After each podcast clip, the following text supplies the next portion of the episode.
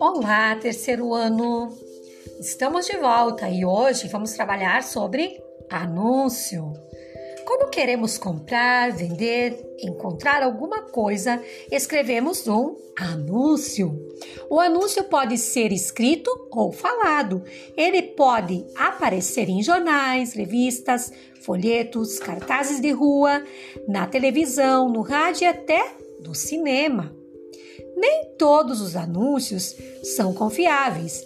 Existem anúncios falsos que escondem o mal que o uso de um produto pode causar.